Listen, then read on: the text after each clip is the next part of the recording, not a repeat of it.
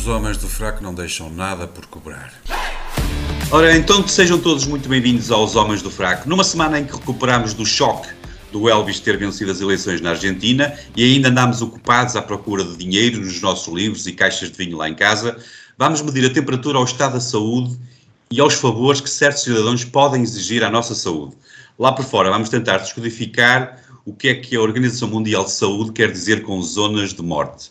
Para tudo isto, fizemos uma espera à porta de um hospital e agarramos um médico, mas já lá vamos. Eu, antes de continuar, queria lembrar que nós temos uma parceria com a Prozis, e que é uma empresa líder, de referência em todo o mundo, em suplementos esportivos e muito mais. Nós temos um desconto para, para vos oferecer. Usem o código Homens do Fraco durante o checkout, utilizem o link que nós vamos disponibilizar na descrição deste episódio, ou acedam então a www.prozis.com e insiram um código Homens do Fraco para aproveitar este desconto exclusivo. É fácil e tem bons descontos e enquanto uh, aproveitam o desconto também nos estão a ajudar. Ora, estava eu a dizer que para falar de saúde fomos enganar um médico, olha a coincidência, um médico anestesista, 25 anos no público, 8 no privado, mas acima de tudo o mais interessante é que ele a tocar piano, acompanhou balé clássico, teve um grupo de rock, eu vou querer ouvir detalhes sobre isto, por favor, e, uh, aliás é com esta qualidade que ele anima os jantares dos amigos, gosta de história, investiga, tem um livro publicado e outro quase a sair, também vou querer saber sobre isto, e escreve umas coisas quando lhe dá para tal, nomeadamente no público, esse jornal de referência, uh, num estilo que uma das filhas definiu como crítico esperançoso. E eu aqui senti-me representado. Mas o seu momento de maior sucesso literário foi quando apagaram o que tinha escrito. Isto é o que nós temos mais curiosidade em saber, o que é que ele escreveu e que apagaram. Pedro Girão, o nosso médico de referência, o nosso convidado. Muito obrigado por teres aceitado o nosso desafio. Um, ser muito bem-vindo aos Homens do Frac. Um, é pena nós não, não, gravarmos a imagem porque víamos o, o, o, médico já com aquelas olheiras de 50 horas de trabalho seguido e uh, quase semi-despido a, a, a, fazer ali com, com aquelas roupas sexys nós, nós geralmente costumamos imaginar essas roupas nas enfermeiras, mas apareceu-nos o médico, é o que temos. Um, Pedro, uma vez mais, pá, muito obrigado por ter aceitado o desafio. Tá, muito obrigado eu. Um, é um prazer estar convosco e seguir, seguir, o vosso programa também, é um gosto. Um, espero estar à altura de, de, de do que pretendem de mim, de uma opinião do médico. Ora bem, o Gonçalo quer muito uma pica, não sei se é possível, a linha por cima está em Berlim, mas depois vamos falar mais, com mais detalhes sobre isso. Antes de mais, um, que livro é que já publicaste? Como é que correu? Que, que livro é esse? E o livro que está para sair, já posso falar sobre ele? Ah, claro, claro. Sim, porque é, é, um, é um género bastante particular, sabes? Eu há 20 anos, eh, eu já tinha alguma idade, descobri a genealogia, se quiseres, descobri a história de família. E, e, nós temos muitas vezes a ideia de que a genealogia é para falar de, de nobres e de brasões. Exato. E não é verdade, porque todos nós temos a nossa família, a nossa história, e a história de família, não numa perspectiva brazonada, mas numa perspectiva sociológica, se quiseres, é muito interessante. De modo que é muito uhum. giro ver as nossas origens, de onde é que viemos. E é muito giro perceber, porque um, a, a, multiplicidade de origens que temos. É, é, sabes, é, é costuma-se dizer uh, o seguinte: como toda a gente tem um pai e uma mãe, é, é, é uma lei da vida, não há nada a fazer. Ainda não se conseguiu mudar isso. E então, obviamente. Olha que eu não sei, eu ah, tenho ouvido coisas. sim, ainda não chegámos lá, não falta quem queira. Mas repara, todos temos de ter quatro avós e oito bisavós e 16 e 32 e, e por aí fora. E portanto, quando chegares ao tempo de Dom Afonso Henriques, isso dá-te a ti a bonita soma, naquela geração, de, de, de, de uns 500 milhões de, de, antepassados. Ora, tu tens, o Diogo tem, o Gonçalo tem e eu tenho só. Entre nós teríamos 2 bilhões. Ora, portugueses na altura eram 300 mil ou assim. E, portanto, matematicamente, as pessoas dizem somos todos primos, somos todos descendentes de Afonso Henriques. Isto é um daqueles pontos onde a matemática falha, porque a matemática não, não tem em conta, às vezes, o homem. E então, por razões geográficas e por razões sociais, isto não é verdade, embora pareça. E é muito giro perceber isso, perceber que as pessoas das aldeias ou dos sítios pequenos onde, de onde vieram os teus avós são realmente todos teus primos, não há nada a fazer. Claro que se tu és do Algarve, os de Trás-os-Montes não são, e por aí fora. E ao estudar isto, estudas também muita história de Portugal, e é muito giro, porque a história, uma vez uma velhinha disse-me, a história não serve para nada, para que é que a perder tempo com isso? É verdade, não serve, mas explica tudo.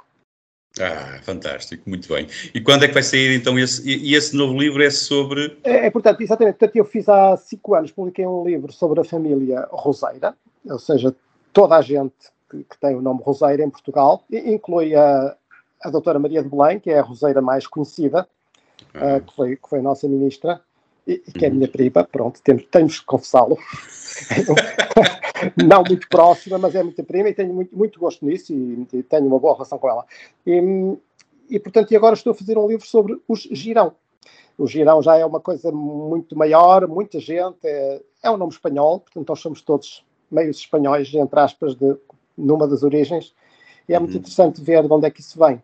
É muito Bem. interessante ver como há 500 anos Portugal tinha muitas características que tem hoje ainda, não é? Está-nos do sangue, está-nos do é. sangue. É um bocado isso. Quer dizer, não sei, eu às vezes fico espantado com algumas das coisas que têm acontecido nos últimos anos em Portugal. Uh, se bem que eu acho que são mais os espanhóis agora que nos estão a imitar do que propriamente nós imitarmos os espanhóis, mas fico ao mesmo tempo muito espantado. Uh, e agora, só para, para avançarmos no tema, queria saber esse, esse detalhezinho do facto de tu uh, violares ou não sei o que fazes. Uh... Pianar, pianar. Ai, pianas, pianas. Pronto, menos teco, mal. Teco, teco. Menos mal. E teco. um grupo rock? Ah, sim, quando eu tinha, quando eu tinha, andava na faculdade e assim tinha, antes até, nos 18 anos, eh, tínhamos um grupo de garagem, não é? Daqueles grupos que. Uau. Depois fizemos umas músicas e, e mandámos na altura para a CBS, que, oh. depois, que depois era a Sony. E para nossa surpresa, eles gostaram e gravámos um disquito. Isto em 1987. Só oh. que passou despercebido. Não, eu, eu conheço, certeza. Agora diz, diz, diz o nome. não, não, não. completamente despercebido. Não me vais fazer passar pela vergonha. Não, não, então, então. Não, a sério. Então passou completamente despercebido. Portanto, fomos duas vezes à televisão, daqueles tipo programa da manhã, sabes como é? Sim, e, sim. Bom, e, e, pronto, e, e, mais nada, não aconteceu nada. E continuamos com as nossas vidas. Está bem. Mas é... nós, nós, vamos conseguir resgatar esta cassete. Nós temos vamos... uma equipa de investigação. ah, não, eu agora não vou descansar enquanto não descobrir. Uh, muito bem. Ora bem, eu não sei se queres falar sobre aquilo que te apagaram, que, que, tu, que tu, tinhas escrito e que tinhas e, e, que te apagaram. Olha, eu posso falar, não, não é que tenha especial interesse nisso, porque o, o passado é o passado, é a história, mais uma vez, mas o que acontece é que o tema do que me apagaram era a saúde e era precisamente as vacinas e era mais especificamente as vacinas do Covid em crianças. E, portanto, eu ao longo do Covid fui comentando várias coisas, mais no Facebook e nesse tipo de plataformas das redes sociais, e depois, por causa disso e por causa do, entre aspas, sucesso que, que tiveram os meus comentários, que é um sucesso, digo já, que é um pouco alheio e um pouco estranho, porque eu limito-me a dar realmente a minha opinião, sem a preocupação de, de se há muita gente a concordar ou não. E, e, então, em consequência disso, acabaram por me convidar para escrever umas coisas em alguns sítios, e nomeadamente no público. E o que aconteceu foi que, quando eu fui crítico de várias medidas tomadas durante a pandemia, por razões médicas e por razões científicas, no meu entender, e, e quando chegou a altura da vacina em crianças, aí eu estive frontalmente contra, frontalmente contra, porque achei um absurdo médico e um absurdo científico. Continuo inteiramente convencido que era um absurdo médico e científico. Tenho muita vergonha de que muitos colegas meus tenham defendido isso publicamente, porque, porque realmente não faz nenhum sentido, nenhum sentido.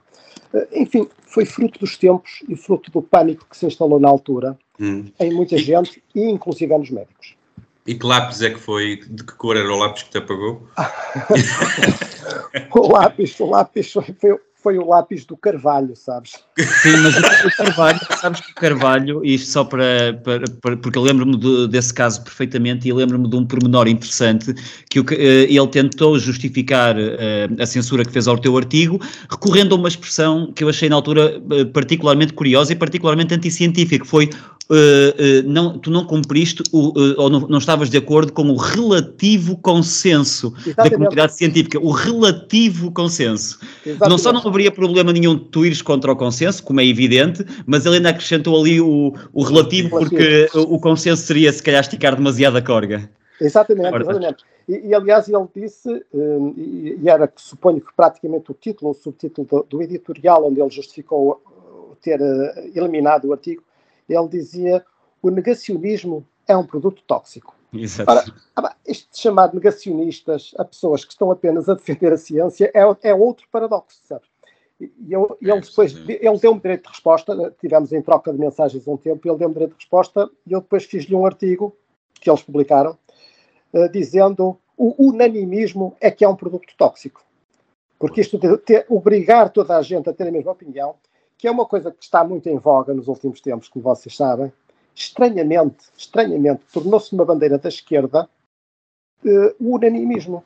Não se pode discordar das causas, das causas. Uh, bom, e portanto, isso é que não pode ser. Não? É? Caminhamos para quê? Para uma sociedade unanimista. Unanimista, automatizada, não pode ser. Automatizada pode. mesmo. Muito bem, então vamos avançar para as cobranças de hoje. Eu queria dar as boas noites, o Diogo já, já, já se fez notar. Olá, Diogo, boa noite, bem-vindo. Gonçalo, muito bem-vindo. Uh, Berlim, Berlim está no sítio. Está sempre no sítio. Não se desloca? É pena. Muito bem. Vamos lá, então. Uh, hoje, a primeira parte, vamos falar uh, de saúde nacional iríamos começar com um pequeno problemazinho que aconteceu há dias, um, um mini escândalo na cunha do, do, professor Marcelo, ou da sua família, já nem sei muito bem uh, o que é que aconteceu, e se calhar depois uh, falaremos do, do estado uh, da saúde em Portugal, que apresenta 45 graus de febre. eu iria começar com o nosso convidado, o Pedro. Doutor Pedro, o que é que poderá, ou o que é que poderia dizer um médico ao pedido do filho de Sua Excelência, o Sr. Presidente da República, para atender com urgência uma família amiga do, da família presidencial? Bem, estou convencido que a esmagadora maioria dos médicos, para não dizer a quase totalidade, negaria, negaria. Nesse, posto nesses termos, diria que não, porque hum, não, não faz nenhum sentido. O que acontece hoje em dia, isto já antecipando até um pouco do que se poderá dizer mais para a frente, é que os médicos estão muito sujeitos a chantagens das administrações hospitalares. Os uhum. médicos uhum. atualmente estão nas mãos das administrações hospitalares, perderam muita independência. Um, e então, esse é o problema. Por essa via é que pode realmente haver pressões para tratar isto, tratar aquilo. Mas nesse caso em concreto, eu até tenho conhecimento que, de facto, houve vários médicos desse, desse serviço que se manifestaram contra. Se manifestaram uhum. contra.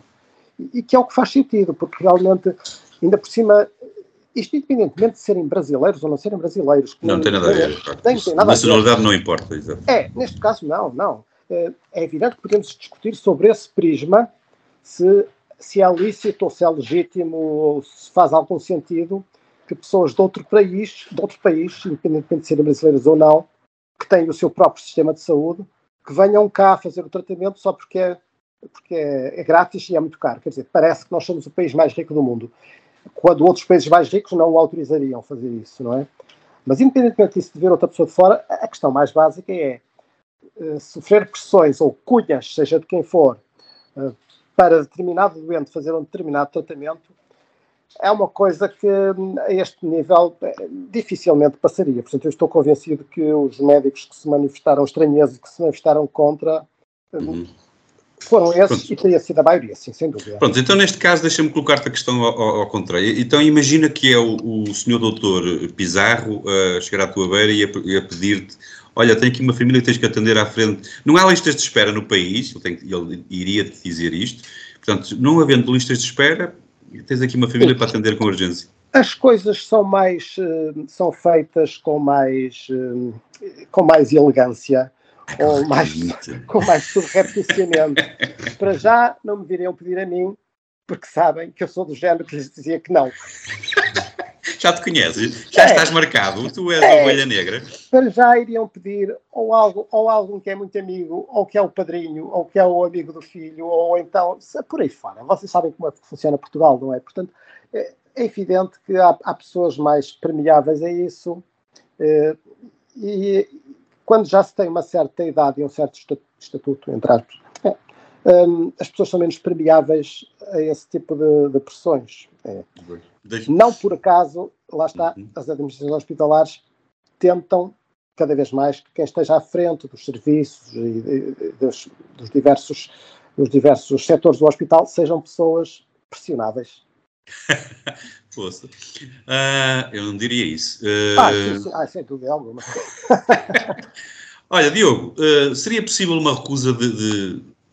Esta recusa, recusar uma cunha a uma família brasileira, pode ser considerado um acidente diplomático grave? Achas? Uh, abre pelo menos o, antes de mais vou só aqui mandar um grande abraço ao Pedro e, e, uh, um, e, e agradecer-lhe, reforçar novamente o agradecimento pela sua presença, é um privilégio enorme tê-lo connosco. Uh, abre pelo menos o precedente, porque na verdade, como, como referiu aqui o, o, o Pedro, há basicamente um novo tipo de, de, de, de, turismo em Portugal que é, que, é, que é promovido e não é escondido, que é o turismo da saúde, que acarreta, na verdade, em si mais problemas para além uh, do, dos evidentes, ou seja, a, a, tal, a tal discussão de que o Pedro falou, de que uh, se deve, deve, deve a comunidade internacional usufruir de serviços pagos pelos portugueses. Uh, naturalmente que nós estamos habituados a esta ideia de falsa gratuitidade e, portanto, não nos, não nos, não nos, não nos não, a nós, em princípio, não nos custará nada partilhar com o mundo a nossa gratuitidade. Então, se é grátis, não custa nada ser grátis para toda a gente.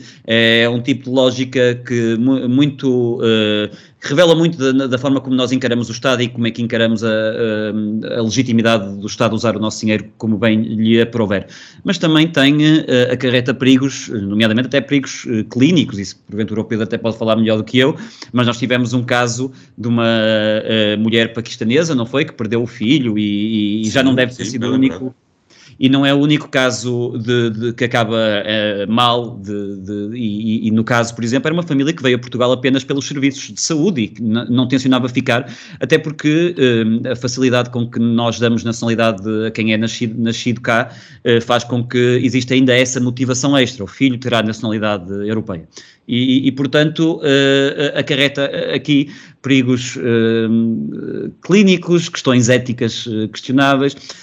não que eu queira enquadrar este caso nisso, ainda que possa ser, há muitos brasileiros que vêm a Portugal tratar-se, neste caso houve uma cunha especial, é difícil também uh, fazer grandes mais considerações mais profundas sobre o caso, porque sabe-se muito pouco, até porque o caso foi completamente abafado no dia seguinte por causa da crise uh, política que se instalou e governamental, que foi exatamente no dia seguinte, dando origem a todo o tipo de teorias da conspiração, e como vocês sabem, eu sou um grande fã desse tipo de teorias, e portanto não, não, não, acabamos por nunca aprofundar muito o assunto a nível mediático, e ainda para mais, o Ministério Público não abriu qualquer uh, processo, qualquer caso, uh, portanto é difícil adiantar mais dados do que aqueles que são públicos e opinar sobre os que nós sabemos é, é, é complicado. Uh, estamos a falar de tratamentos caríssimos, isto é um tratamento de 2 milhões por à cabeça, portanto eram duas gêmeas, 2 milhões para cada uma, dão 4 milhões de euros em tratamento, que é um, um, um número absolutamente assombroso e assustador. Uh, e, e, que nós não queremos ter também tomar aquela posição desumana de, de, de, de, de vedar a duas, a duas crianças um tratamento que era absolutamente necessário para a sua sobrevivência. E, portanto, uh, é, é aquela Mas a questão, questão aqui é e como é que ficam os que, estão, os, os que ficam para trás?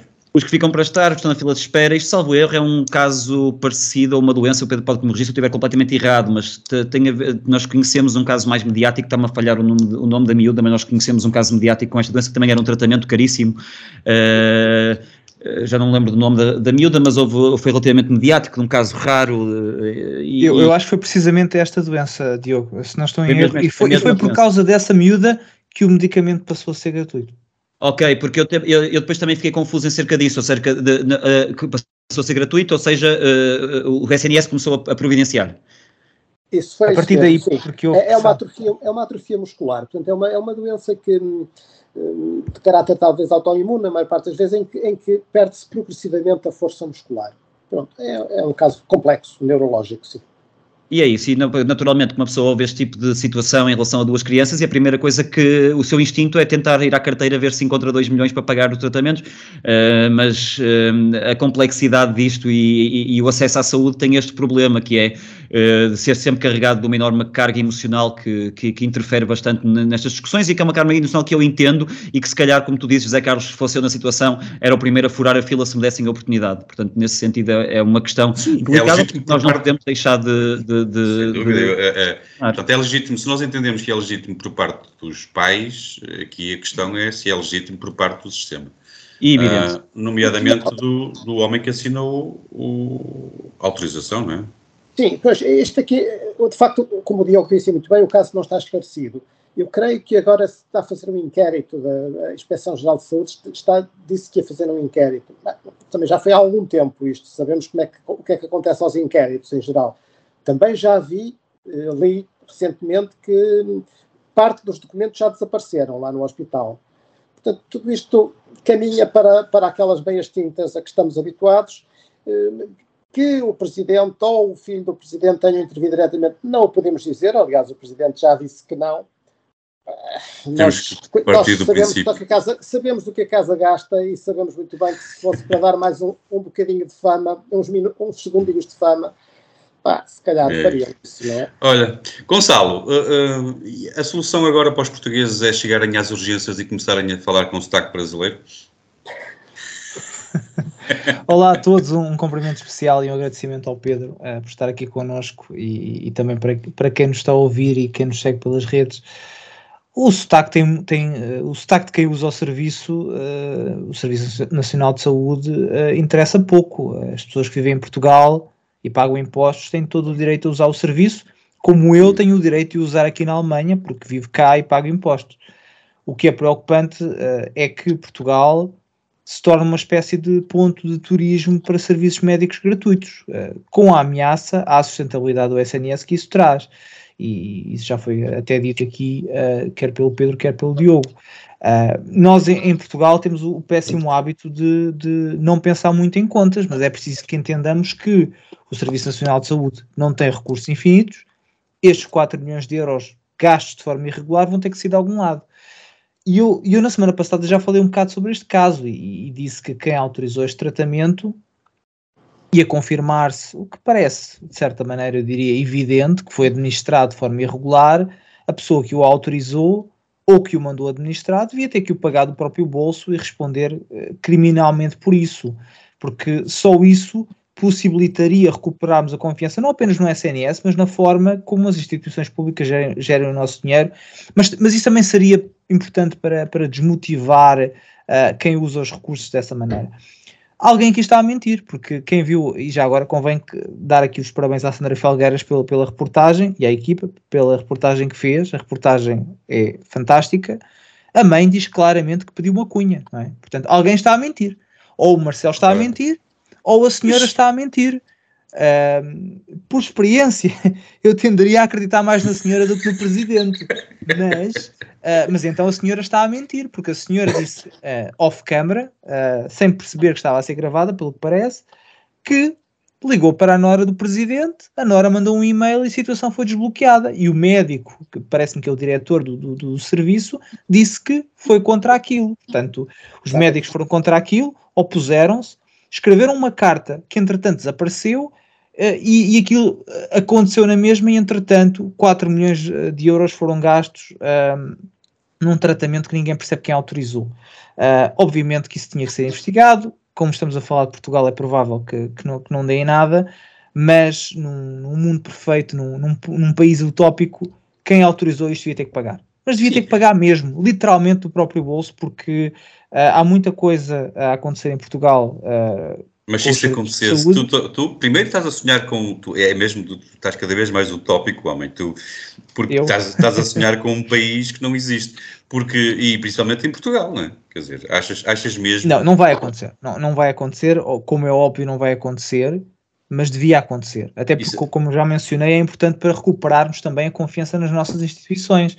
Uh, porque alguém, alguém, alguém, tem, alguém tem confiança nas nossas instituições em Portugal. Mas é preciso que comecemos a ter, porque caso contrário vai, vai acabar o Serviço Nacional de Saúde. Se Portugal se tornar uma espécie de turismo para pessoas que vêm de fora, uh, que não têm direito a fazer o tratamento, eu também quero que toda a gente no mundo se salve. Mas aquelas pessoas não têm direito a fazer o tratamento. Eu até faria outra questão, uh, outra questão que se calhar pode ser mal interpretada, que é porque raio é que nós somos um dos poucos países do mundo a oferecer aquele medicamento de forma gratuita.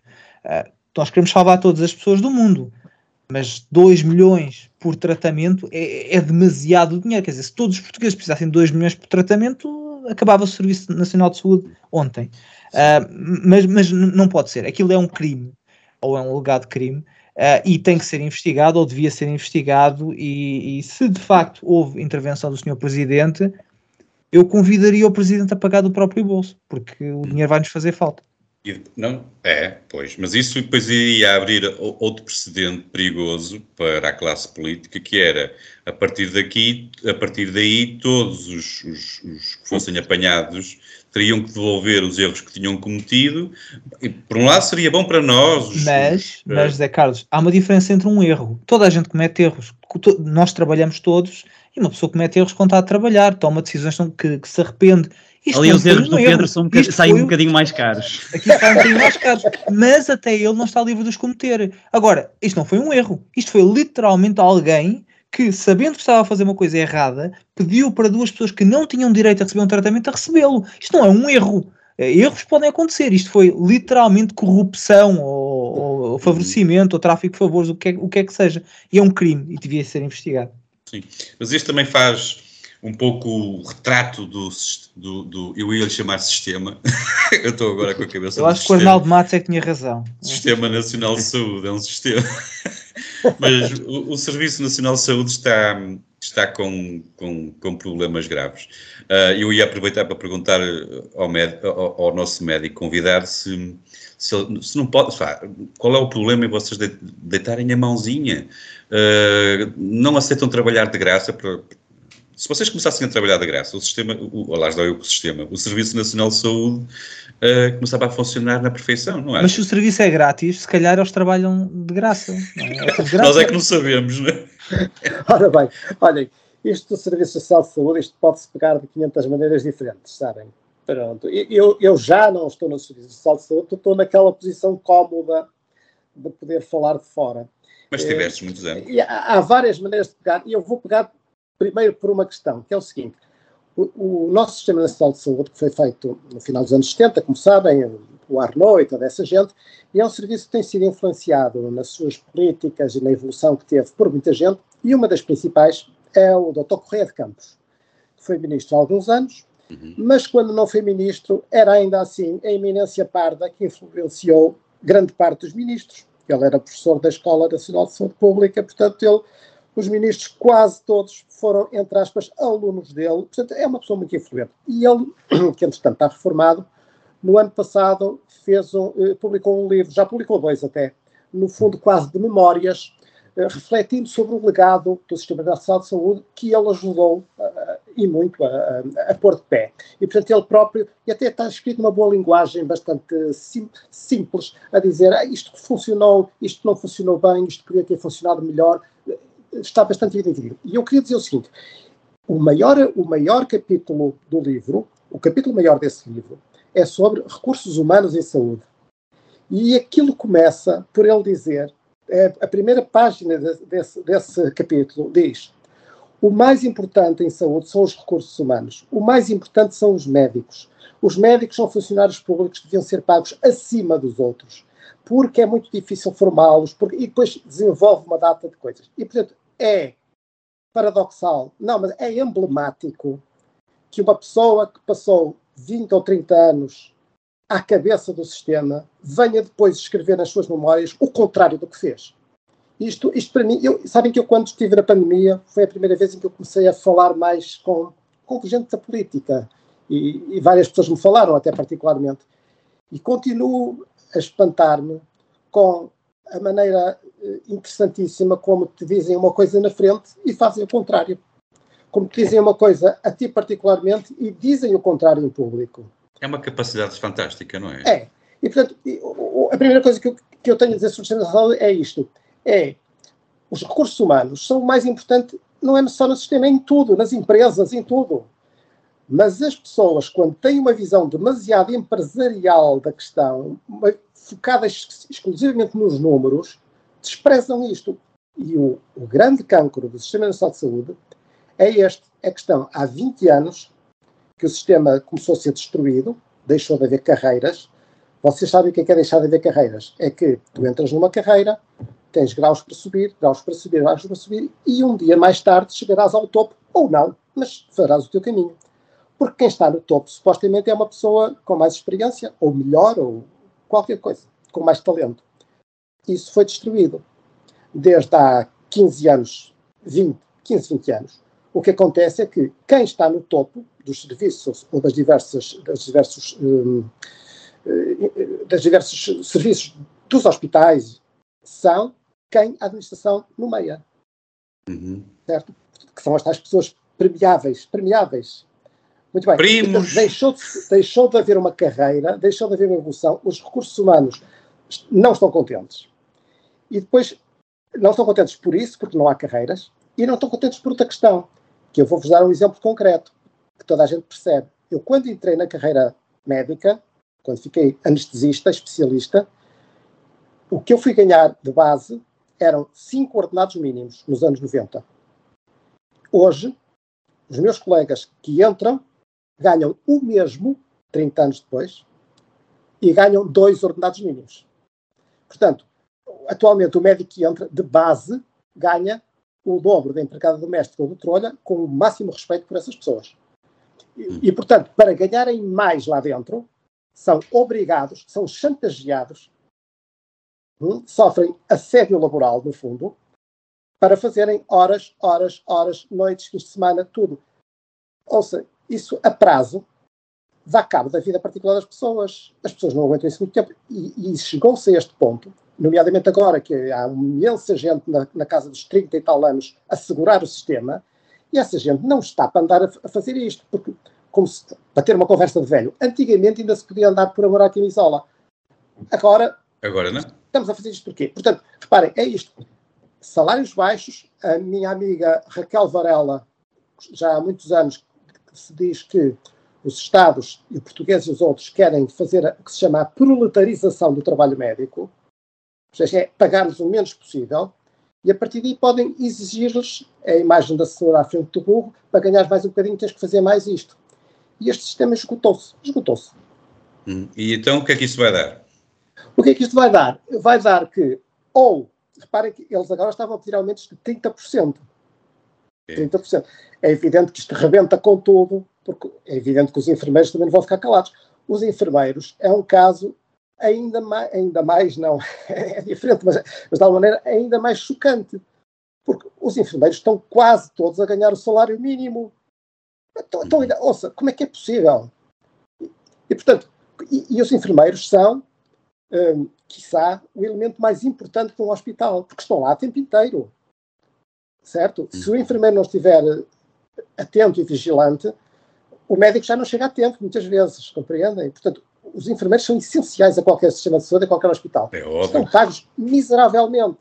E, portanto, ou, portanto, solução, ou se paga mais a toda a gente, o, o que não estou a ver que vão por aí, ou então eu não vejo maneira disto ir lá, hum. sinceramente, porque é um problema geral. Subiu-se o salário mínimo, subiu-se o salário mínimo, acho muito bem mas os outros salários não sobem. É muito interessante, não é? A determinada altura já não compensa trabalhar. É, é por isso que a determinada altura há gente, e eu conheço, que não trabalha porque ganha quase tanto não trabalhando como trabalhando. Mesmo sendo médico? Diga, não, não, não, os médicos. não, pois, depois é, é, essa questão. É que os médicos cá fora, desde que tenham um, um mínimo de, de, qualidade, e a esmagadora maioria tem, ganham bem. Mas há, há, falta de médicos no sistema privado? Em Portugal? Não. Da mesma não. forma que há falta, mas há falta de médicos no, no, no Serviço Nacional de Saúde? Sim. Não é? Sim. Há falta de recursos humanos no, no Serviço Nacional de Saúde? Ah. Mas isso não significa ah. que haja falta de médicos em Portugal, não é? Desculpa. Simplesmente, se calhar, falta atratividade para os, os, os ou, ou as compensações necessárias, não é? É, falta atratividade e, e, e tem, havido, tem havido muitos médicos a sair também e há muitos médicos a trabalhar na privada atualmente. Mas porquê é que se paga, porquê é que se paga menos aos médicos? Eles estudam menos agora, agora são, são, são menos. Os livros são mais fininhos agora. Olha, deixa-me passar aqui a conversa. O Diogo já estava a querer meter-se aqui na conversa e vou aproveitar a onda. Uh, Diogo, já te disseram que tens cara assim de doente? Não, nunca te disseram isso. Deixa-me deixa ser eu a dizer-te, mas com toda a amizade, com todo o carinho, está bem? Uh, mas eu, pela tua cara, eu, eu, eu, eu, confesso que desconfio que sejas homem para dar prejuízo ao, ao Serviço Nacional de Saúde.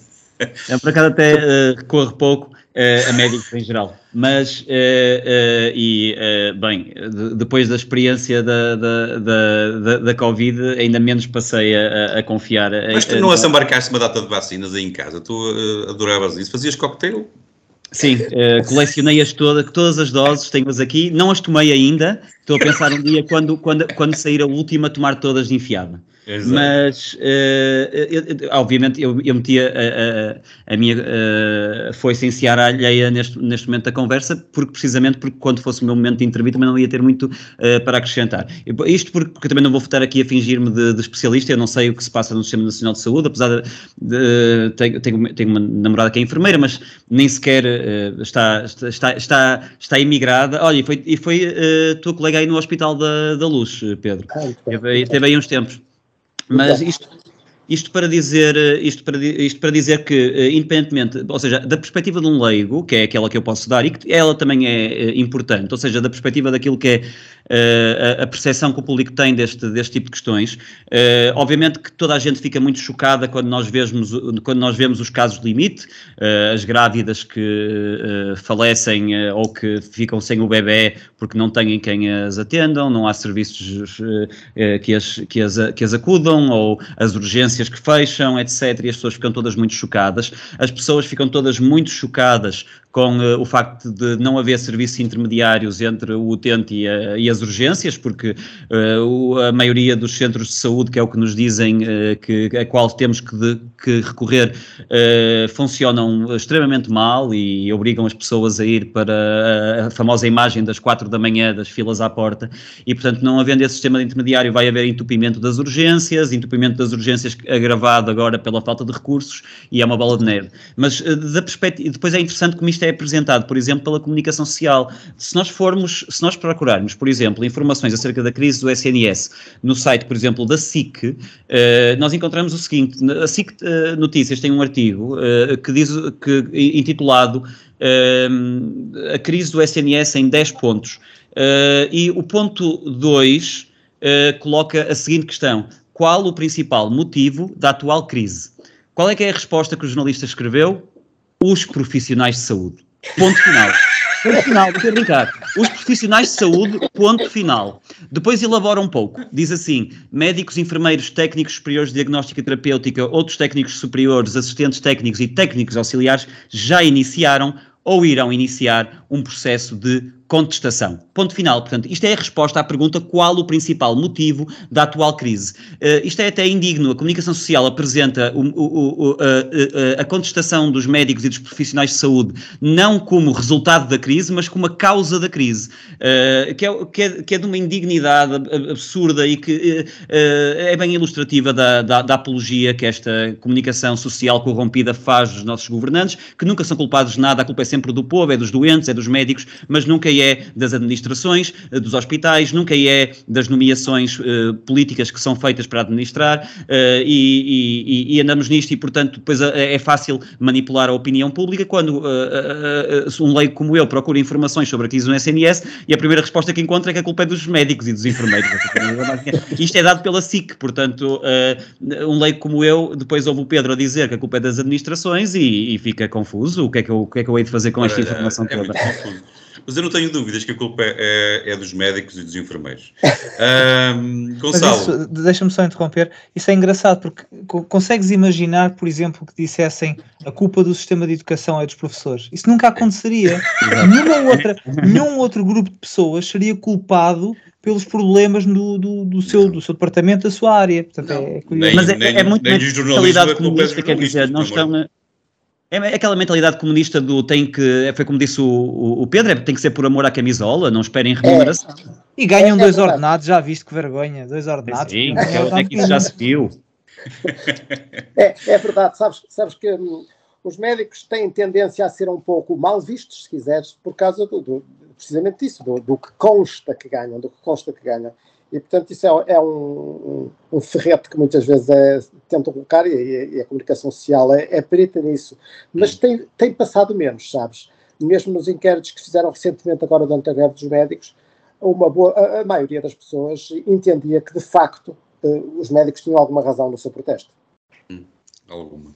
O Gonçalo, os, os, e agora nós, nós pagamos já quase 60% de impostos, portanto, e o sistema, o, o, serviço está como está, eh, o que é que vai ser preciso para, para, para, para- Mas eu queria te perguntar a ti, era, ehm, os cidadãos portugueses que, entretanto, deixam de ter, porque tem acontecido muitas greves, eles eh, têm sido adiadas, as, as consultas, ah, aqueles que vivem no interior muitas vezes têm, têm, encontram as urgências fechadas e depois têm que fazer cerca de, de 40, 50, 100, 150 quilómetros para encontrarem um outro hospital. Ahm, e eh, eu, eu, eu ia querer perguntar se, se- se seria viável o governo, ainda por cima agora numa fase em que estamos em eleições, eh, propor assim um desconto a estes cidadãos portugueses, um desconto nos impostos. Portanto, eles estão lá, não, não, não têm serviços, não fazem uso dos serviços, deveriam Não ter um serviço, desconto. não pagas, não é? É, não tens serviço, não pagas. Devias ter um desconto nos, nos impostos. Que dizes? Não, eu acho que os portugueses já têm, os, os, os portugueses em geral têm eh, a particularidade de não ter acesso à saúde mental, eh, não têm acesso a dentistas, não têm acesso a oftalmologistas, portanto há uma série de, de especialidades. ahm, há uma série de especialidades, eh, ficamos felizes de saber a informação aqui. Ahm, há uma série de especialidades que já não- que os portugueses em geral não têm acesso. Os portugueses do interior são isto em esteroides, não é? Mas, mas sobre o Sistema Nacional de Sa- de Saúde, um, é um facto curioso sobre este tema uh, é que os maiores defensores do, do Sistema Nacional de Saúde nos modos em que existe uh, são precisamente as pessoas que não o usam. E eu já não, já não faço. Eu, eu antigamente tinha a mania de fazer isto, agora já não faço tanto, que é, que é metia-me a debater estas coisas nas redes sociais. E, e as pessoas que corriam a defender o SNS de forma entusiástica, energética e cheias de paixão são quase sempre, quase sempre, pessoas que têm ADSE, ADM, seguros privados, serviços fornecidos pela classe profissional, ou seja, pessoas que não, usam, que não usam o Serviço Nacional de Saúde. Ah, o que me levava sempre a pensar que, para algumas pessoas, ah, a continuidade do sistema na forma em que está é também para manter uma espécie de, de sistema de castas, não é? enquanto os pobres tiverem que usar os serviços, nacionais, de, os serviços públicos, não se vão misturar com eles no, no, no privado e, e, e ou, portanto, não tem que, que, estar com eles na, na, sala de espera do hospital privado ou da clínica privada. E, e, um bocado este culto que existe em relação ao Sistema Nacional de Saúde, na forma em que está projetado, quero-me parecer que também é um bocado, um bocado por isso. Uh, sobre o interior, é precisamente no, no, interior que é mais evidente que um sistema 100% público não serve as pessoas. E claro que é entendível que em áreas com menos densidade populacional não seja possível ter um hospital ou ter um centro de saúde ou até todas as especialidades.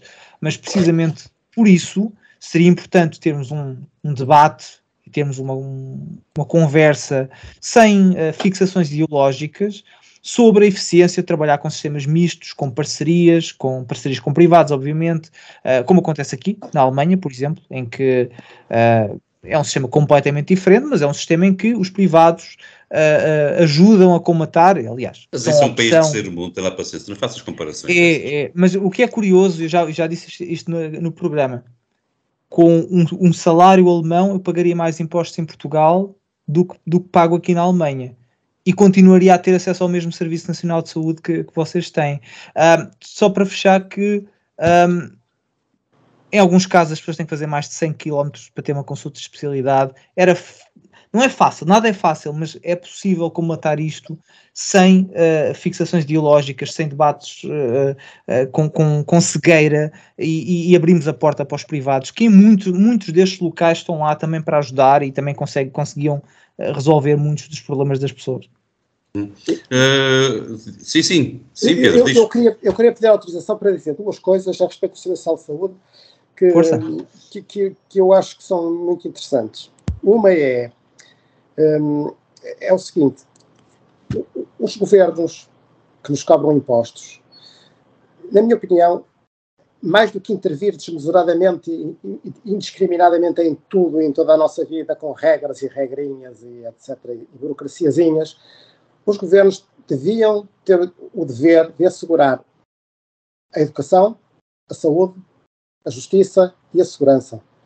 E, nomeadamente na educação e na saúde, e na justiça também, infelizmente, atualmente quem tem mais dinheiro tem melhor saúde, mais justiça e melhor educação. Isso não pode ser. A minha prima, como eu já disse, com muita honra, Maria de Belém Roseira, já nos anos 90, quando era ministra, sempre batalhou, com sucesso ou sem sucesso, não é isso que estamos a, a discutir, mas sempre pôs como ponto de honra era combater as desigualdades no acesso ao sistema de saúde. E isso, incrivelmente, num sistema democrático e que o 25 de Abril veio trazer muita coisa que era para melhorar nesse sentido, houve uma melhoria, mas agora tem havido um retrocesso. Já há muitos anos que há um retrocesso. Cada vez mais, quem tem mais dinheiro consegue melhor. E isso, a nível de saúde, é dramático, é uma coisa terrível. Hum. A segunda coisa que eu queria dizer, se me permites, José Carlos, é, é, a segunda coisa que eu queria dizer é o seguinte: a respeito do dinheiro também, e voltando às administrações, tu ouves as administrações hospitalares dizerem: Ah, o nosso hospital teve lucro, o Hospital de São João é um exemplo, o Hospital de Santo António é um exemplo. Tivemos lucro porque produzimos muito. Que lucro! Quanto mais produzirem, mais prejuízo temos todos. Ou seja, esta, esta coisa espetacular de chamarem ao prejuízo, ao gasto, ao gasto, lucro, é inacreditável.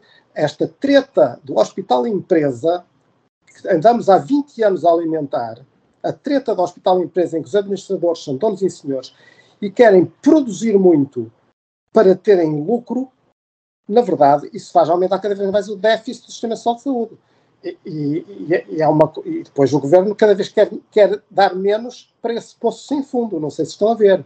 E depois também há uma coisa muito interessante, é que se fizeres um procedimento no público e um procedimento no privado, curiosamente fica-te mais barato do privado. Pois.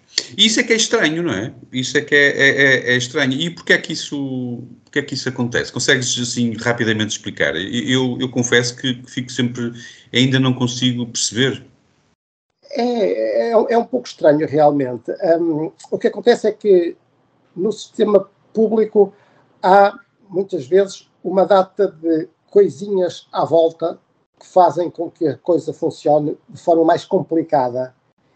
E também uh, há, há, uma questão, há a formação no sistema público, portanto, as coisas vão demorar mais tempo a ser feitas porque tens que formar pessoas, estás a ensinar pessoas, ok? Uhum. Mas há muitas regras, há, muito, há muitas imposições para se fazer as coisas de uma maneira mais burocratizada, se quiseres, e isso em si mesmo diminui a produtividade.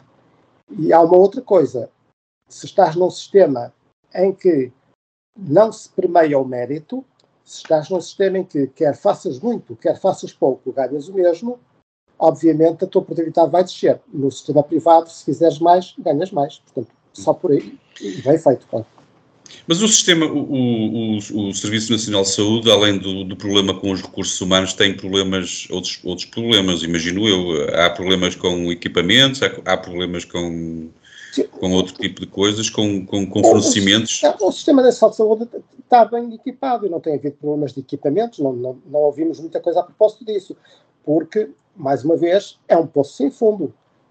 Pode ser sempre comprando coisas, alguém Portanto, a pagar. Alguém achas, a pagar. achas que se. se papá, uh, o problema é o financiamento, quem financia isto? É, é um problema que não é só de Portugal, é quem financia o sistema de saúde. Um, é o governo, mas deviam, deviam ser outro tipo de estruturas também. Uhum. Nós estamos a seguir muito o exemplo do sistema inglês, que também está em falência.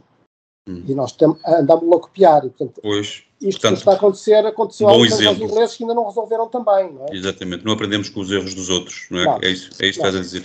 Pronto, mas, mas eh, e antes de fecharmos a primeira parte, só para, para terminar, achas na tua na qualidade de médico, de entendido, de, de pessoa que está dentro do, do, do, Serviço Nacional de Saúde, apesar de tudo, apesar de estares assim à margem, mas estás, eh, percebes do assunto, se por uma razão qualquer, inacreditável, nós fôssemos agora atacados por um vírus muito estranho, tínhamos que tínhamos uh, competência, tínhamos, tínhamos condições para, para sobrevivermos ao, ao, problema da pandemia, de uma pandemia? Se, se o nosso, tá, Estás-me a perguntar a mim se o nosso sistema oh, de Claro, ao médico, para a pessoa entender, sim. Se ele é, é suficiente bom e resistente, resiliente para, para suportar uma pandemia. Se acontecesse. É, da, da, maneira como se decidiram gerir a última pandemia, que foi uma tragédia total. Para a última pandemia, o que é que fizeram? Fecharam as, fecharam as coisas e não trataram os doentes. Pois, não é? não. Passaram, eh, um ano depois da pandemia, ainda, havia, ainda ouvia eu médicos a gabarem-se que nunca mais tinham visto nenhum doente. Não. Mas tinham isso muito contentes, porque realmente. Fantástico, funcionou então. Ouça, eu, eu sou anestesista e na altura, se bem se lembram, quando ficámos todos um mês em casa, no princípio, em Sim. que estávamos todos em pânico, todos, todos nós, todos, não, não estou para ninguém de fora, porque ninguém sabia o que ia acontecer nesse primeiro mês, se quiseres. E então eu fiquei em casa, eu não me deixaram trabalhar, porque os, os anestesistas, nomeadamente, e os, os médicos mais diferenciados, se quiserem, seriam preciosos para ficarmos todos depois ligados aos ventiladores. Não sei se se lembram disso. Íamos todos precisar de ser ventilados. Uhum. E então, isto não foi só cá, em toda a Europa, eu tenho amigos anestesistas noutros sítios, nós ficámos parados, sem fazer nada. E okay. quem foi para a frente de batalha, quem foi tratar os doentes de Covid, foram os médicos dos centros de saúde. Uhum. E então, esta coisa extraordinária foi os médicos que tinham escolhido uma vida de secretária, sem risco, sem sangue e em sossego, é que foram de repente obrigados a ir para a frente de batalha. Exato. Digo-vos, isto foi um choque de tal maneira que eles nunca mais recuperaram. Por isso é que, ainda dois anos depois do Covid começar, ainda, ainda havia centros de saúde fechados, basicamente. Não é? É surreal. É surreal mesmo, surreal. É. Uh, mas isto diz muito do, do, Serviço Nacional de Saúde. Funciona então. Pronto, estou descansado. Uh... vivemos num país. Eu, eu, há pouco estavas a falar, eu, eu até parecia que estavas a falar de um país socialista e eu fiquei, fiquei assustado, mas foi, foi eu que percebi mal, com certeza. Muito bem, acho que chegamos ao fim da primeira parte então de discutirmos o Serviço Nacional de, o Serviço Nacional de Saúde. Um, e com esta esperança trazida por um médico de que se vier uma pandemia vamos conseguir safar-nos mais uma vez. Vamos fazer aqui uma pequena pausa, nós, entre nós, uh, os nossos ouvintes vão ouvir uma musiquinha de 10 segundos e nós voltamos já a seguir para, para o resto da conversa. Até já. Não se esqueçam que os Homens do Fraco têm agora uma parceria com a Prozis. Lembrem-se de usar o código Homens do Fraco durante o checkout para obter um desconto direto de 10%. O link está na descrição deste episódio. Os Homens do Fraco não deixam nada por cobrar. Ok, então voltamos à segunda parte para falarmos de mais saúde, desta vez a saúde mais fora do, do nosso jardim à beira-mar plantado. Vamos começar com um tema ligado à OMS. Um, e, e, eu eh, não faço mais apresentações, eu, eu se calhar aqui iríamos, ao contrário do que é habitual, dar, em vez de em vez de falarmos logo com o nosso convidado, vou dar, vou dar a voz ao Diogo para, hum, para nos fazer assim um, para nos pintar um, um esquema geral de, de, do tema que vamos discutir a seguir. Diogo, pega lá. Uh, ora bem, portanto, tu falaste da OMS, a Organização Mundial de Saúde, que veio, que nós todos conhecíamos apenas como um, um, conselheiro, uma espécie de um velho ancião que dava excelentes conselhos de saúde aos países, eles depois seguiam se quisessem, se não seguiam se não quisessem. Bom, isso está prestes a mudar, isso nós já vimos essas mudanças a serem evidentes durante os últimos anos, uh, agora será uh, oficializado e, e, no fundo, neste momento a OMS está a tentar retirar completamente a soberania e autonomia dos países decidir acerca das suas políticas de saúde e estão em negociações e vai ser firmado um tratado internacional, um tratado pandémico, mundial, global, Uh, portanto, à, revelia das constituições uh, nacionais e, e, e superiorizando-se a elas. Isto surge naturalmente, como nós sabemos, num contexto de uh, erosão das soberanias que é, que é generalizado em várias áreas e que nós aqui costumamos referir-nos a eles como o globalismo, não é? Portanto, no fundo, o, o globalismo é isto, é a perda, uh, a erosão das soberanias nacionais em detrimento das, das, instituições internacionais estarem mandatadas a mandar em nós, sendo que uh, isso naturalmente acarreta problemas democráticos, porque ninguém elegeu gente nenhuma que faz parte dessas organizações de que nós estamos a falar. Isto antes de apenas de, de, de, de dizer aqueles direitos a que a OMS se vai, vai passar a beneficiar ou os poderes que a OMS vai passar a beneficiar, é preciso, é importante lembrar que a OMS é uma organização, como eu disse, não eleita e uh, que é financiada uh, maioritariamente por farmacêuticas, nomeadamente aquelas que são coordenadas pelo nosso velho amigo tio, tio Bill. Uh, a Bill Gates Foundation, aliás, é a, principal financiadora privada da, da Organização Mundial de Saúde e uh, a própria organização é liderada por um por um psicopata eh, que fazia parte do regime opressivo da Etiópia e que eh, foi levado para o cargo que ocupa de momento pela China, eh, que que tem eh, a África numa trela e que levou para lá um homem de confiança eh, e, e basta recordar-nos, para termos noção do poder que a China exerce sobre a Organização Mundial de Saúde, basta relembrar que Taiwan não tem direito a existir sequer a referência ao nome. nós todos nos relembramos daquela entrevista que foi dada em 2020 por um responsável da OMS, salvo erro, um responsável da OMS na China, que fingiu que, não, que tinha perdido a ligação e desligou a chamada quando questionado acerca da abordagem que Taiwan fez. Na altura, a política oficial da OMS era que toda a gente que se quisesse combater a pandemia tinha que seguir o exemplo da China e, uh, e calar a boca.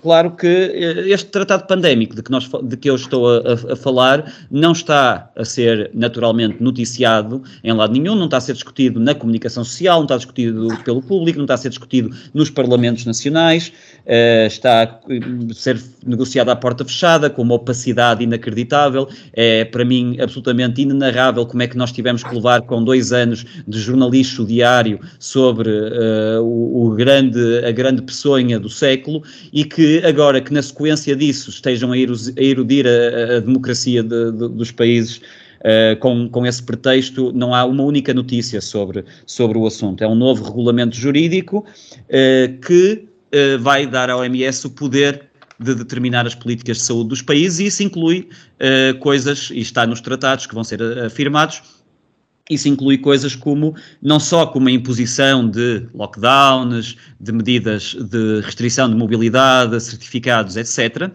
como uh, o poder uh, sobre o direito à informação até, e controle sobre a informação e sobre a censura e sobre aquilo que a comunicação social e que as redes sociais podem ou não uh, emitir.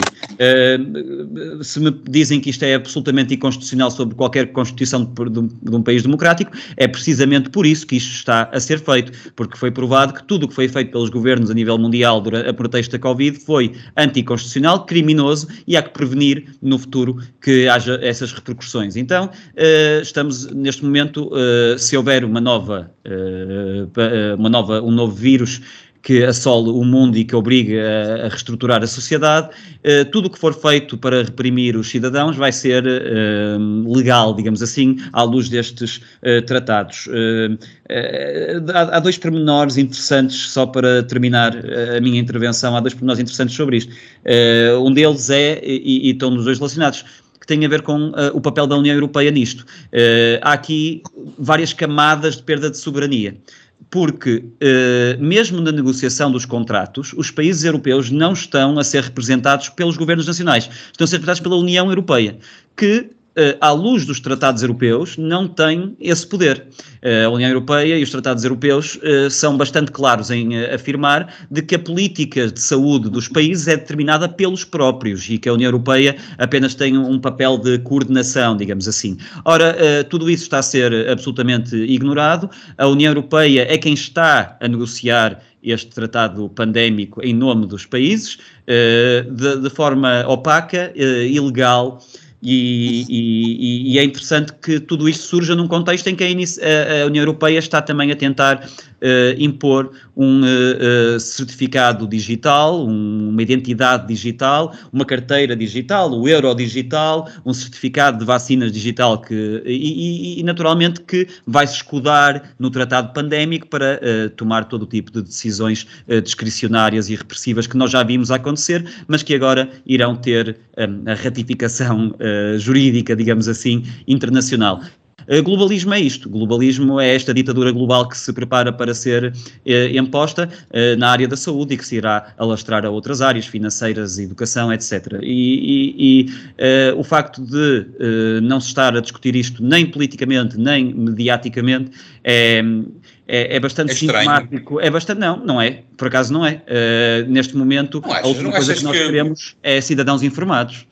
Sim, eu não sei. Eu não, eu, não percebo porque é que, por exemplo, uh, as meninas zangadas do Bloco de Esquerda ainda não, não falaram sobre isto, por exemplo. Não, é uma coisa é curiosa, não é? Porque as meninas zangadas do Bloco de Esquerda, quando era o que se lixa a Troika, andavam todas preocupadas com a perda de soberania dos países e que nós não tínhamos que obedecer aos tratados internacionais e que não tínhamos que obedecer aos outros países. Mas neste momento isto prepara-se para ser uh, legalizada uma ditadura sanitária global e uh, dos políticos nenhum pio. É, isso é que é estranho, isso é que é estranho, realmente. Sim, o Pedro quer, quer, quer já falar, já percebi. Não, não. Uh, não, não, já está. Não, eu, não mas, mas eu quero-te ouvir, eu quero-te ouvir. Queria, queria, e, e a ti queria-te perguntar, os médicos vão levar a sério, ou levam a sério a, a Organização Mundial de Saúde? Olha, em, em, teoria, em teoria, a Organização Mundial de Saúde é uma, é, uma, é uma coisa respeitável, tal como é a ONU, mas alguém liga alguma coisa à ONU?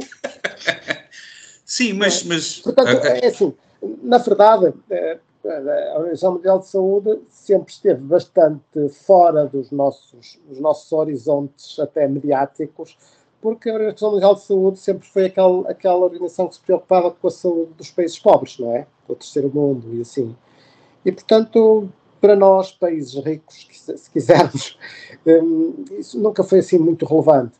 Agora, o problema que se pôs foi, de facto, com a pandemia. A pandemia foi uma coisa que mudou muito, mudou muito a visão de muitas coisas, mas a questão é, juntou-se aqui uma data de, de, questões e o que está por trás de toda esta movimentação da, da, da OMS, e é por isso também que as, que as meninas da esquerda não dizem nada, é um conceito que é o chamado conceito de One Health uma só saúde. E esse conceito propõe abordar a saúde das pessoas, dos animais e do planeta conjuntamente. Ou seja, isso é um bom pormenor, desculpa Pedro, desculpa interromper-te, mas isso é um bom pormenor só para acabar uh, factualmente, que eu de facto esqueci-me desse pormenor. No tratado pandémico global que se prepara para ser assinado, um dos pretextos pelos quais a OMS pode ativar uma emergência internacional e obrigar os países a tomar medidas, uh, incluindo lockdowns, etc., uma delas é uh, questões ambientais e de, e de emissões de CO2. Por isso, por isso é que depois essa esquerda das causas está amarrada a isso, porque não estamos só a falar de tirar os direitos ou a soberania dos países, estamos a falar de salvar o planeta, estamos a falar de salvar os animais. Ora bem, se falamos em animais e em alterações climáticas, pá, se alguém diz alguma coisa, cai-nos em cima, não é verdade? Pronto. Portanto, é isto. O primeiro ponto é isto. Um, a, a, a, frase até que eu já vi escrita é a saúde pública já não é apenas uma questão da saúde humana. Estão a ver, estão a, ver a, a volta que se está a dar. Enfim. Opa, estamos entregues à bicharada neste sentido. O, que, acontece é que eu não tenho. Eu, vou, eu tenho que dizer uma coisa muito pouco simpática, mas que é o seguinte: eu sou um fervoroso. Uh, eu não tenho fé nenhuma em teorias de conspiração. É isto que eu queria dizer. Quando me falam em, ah, é porque vai acontecer isto, vai acontecer. Eu não acredito. Eu acho que nós às vezes exageramos nas, no que achamos que são as intenções de. É a minha opinião pessoal. E, portanto, que tem a ver com aquilo que disseste no princípio da Carlos, que eu sou um crítico esperançoso. Eu ainda assim tenho alguma esperança, porque acho que as coisas mudam o zoom histórico, que é uma coisa que eu tenho muita mania, vendo as coisas à distância, opá, isto passa. E é assim, nós tivemos esta pandemia agora. Tínhamos tido uma pandemia há 100 anos, que foi a pneumónica, mas que passou mais despercebida e que matou muito mais do que esta, claro. Uh, porque na altura não havia estes média, que os média, concordo com o Diogo, é o grande cancro da sociedade de hoje, é, são os média, sem dúvida. Mas não há espaço mediático, nem, essencialmente não há espaço nas nossas cabeças, nas cabeças do povo, para uma nova pandemia. Repara que a pandemia fechou por decreto, como eu tinha profetizado num dos artigos do público, fechou por decreto em novembro, eh, ao fim de dois anos, porque não nos podíamos dar ao luxo de ter mais pandemia.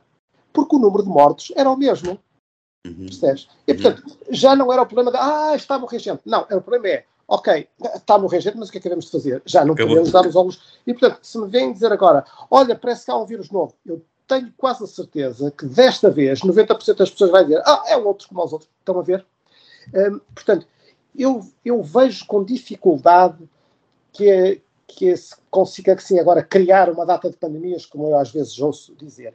Mas a, mas a, partir do momento em que não é preciso um vírus e basta um número de emissões que eles considerem demasiado para tomar, aí já pode haver outros pretextos que não eh, é. pandemias, não é? Pode.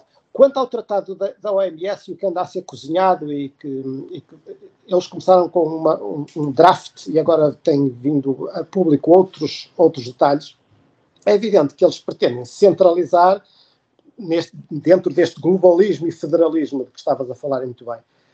Mas, na verdade, a soberania continua a ser dos países. Porque, aliás, houve, ano passado, fez-se logo. Nós somos um povo muito pacífico e muito, muito carneiral, mas eh, em Inglaterra fizeram uma, um pedido para debate no Parlamento que teve 150 e tal mil assinaturas e fizeram um debate no qual a ministra foi lá assegurar, e gente foi lá assegurar que, apesar do Boris Johnson ser um dos defensores deste, deste tipo de abordagem, que todas as medidas seriam sugestões e que não poderiam ir contra as constituições de cada país, como é óbvio, não é? Portanto, a OMS pode continuar a ser apenas alguém, eh, uma, estrutura que sugere, mas que não tem poder real. Pronto, pode, pode. É evidente, o risco do globalismo e do federalismo está lá. O risco de, de nos quererem tornar num admirável mundo novo está lá, nós vemos isso. Uh, se isso vai acontecer, não sei. Eu tenho dificuldade em, em ver que isso seja possível levar à prática. Um, as pessoas não estão muito alertas para esse problema, é verdade. Mas no momento em que lhes caem em cima, não vão ficar caladas. Uhum. Portanto, um, um, negacionista esperançoso. Isso mesmo. Muito bem, Gonçalo. Uh, e aqui mudando um pouco o, o, o aspecto da, da, análise, digamos assim. Uh, uh, eu achei interessante estes dias a, a, a, Organização Mundial de Saúde ter declarado Gaza como uma zona da morte. E, e, eu gostava, não sei se, se, se pensaste no assunto, se, se, te lembras desta afirmação, e eu gostava de, de, de perguntar se, se, não achas estranho uh, ela não ter chamado em dois anos o, o mesmo a, a Kharkiv. Uh, bem, uh, antes, antes de pegar por aí, uh, embora nem, nem, saiba muito bem o que é que é de pegar por aí, só, só reforçar que eu também não era um, um, adepto de teorias da conspiração, eu, mais, mais do que isso, era um crítico das teorias da conspiração até à pandemia. Depois a pandemia veio e, e, neste momento só me falta ter o, o, aquele chapéu com, com, com a, com, a, prata na cabeça para não apanhar radiações. Mas foi o vírus, o vírus, o, o vírus fez-te ver a luz? O, o vírus fez-me fez ver a luz por, por várias razões. Uh, e se calhar pegando um bocado naquilo que, que, o, que o Pedro estava a dizer no início, eu não percebo obviamente nada de medicina, mas eu percebo um bocadinho de números.